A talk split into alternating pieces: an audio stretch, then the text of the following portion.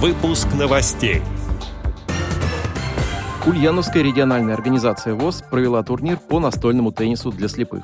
Пассажирам с собаками-проводниками больше не откажут в поездках на Яндекс Такси. Московский метрополитен и Всероссийское общество слепых продолжают сотрудничество. Теперь об этом подробнее. В студии Антон Агишев. Здравствуйте. Сотрудники Центра обеспечения мобильности Московского метрополитена и представители ВОЗ провели встречу для обсуждения дальнейшей совместной работы. В ходе рабочего совещания обсуждались вопросы взаимодействия, общие проекты по ориентировке граждан с нарушениями зрения на территории метрополитена, а также проезд и сопровождение людей с инвалидностью по зрению собакой-проводником. Московский метрополитен и школа подготовки собак-проводников ВОЗ подписали порядок взаимодействия по организации и проведению специального обучения собак-проводников для сопровождения инвалидов по зрению в московском метрополитене.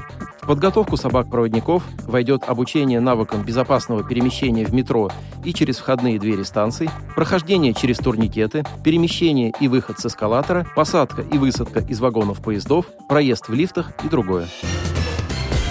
В конце июля на базе культурно-спортивного реабилитационного центра Ульяновской региональной организации ВОЗ состоялся турнир по настольному теннису для слепых, организованный при поддержке Фонда президентских грантов в рамках реализации социального проекта «Спорт каждому». В турнире приняли участие 10 инвалидов по зрению из города Ульяновска. Турнир проводился с целью популяризации здорового образа жизни, а также реабилитации слепых и слабовидящих посредством физической культуры и спорта.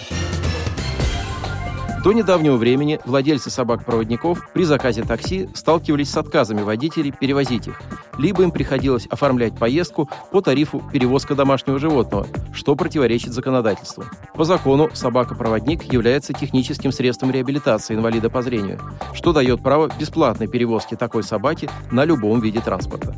Для решения вопроса проезда на такси слепых пассажиров с собаками-проводниками членами Совета по реабилитации Московской городской организации ВОЗ была инициирована встреча со специалистами компании Яндекс, курирующими данное направление. Представители Яндекса проявили живой интерес к процессу подготовки собак-проводников, той важной роли, которую они играют в жизни своего незрячего хозяина, и выразили готовность решить существующую проблему. В результате на сегодняшний день в приложении Яндекс.Го добавлена функция «Перевозка собаки-поводыря», при выборе которой которой незрячий пассажир может больше не волноваться, что ему откажут в поездке на такси. Также ему не придется доплачивать за проезд с его четвероногим помощником. Сейчас данный функционал действует для жителей Москвы и Санкт-Петербурга. В ближайшее время опция будет включена и для других регионов России.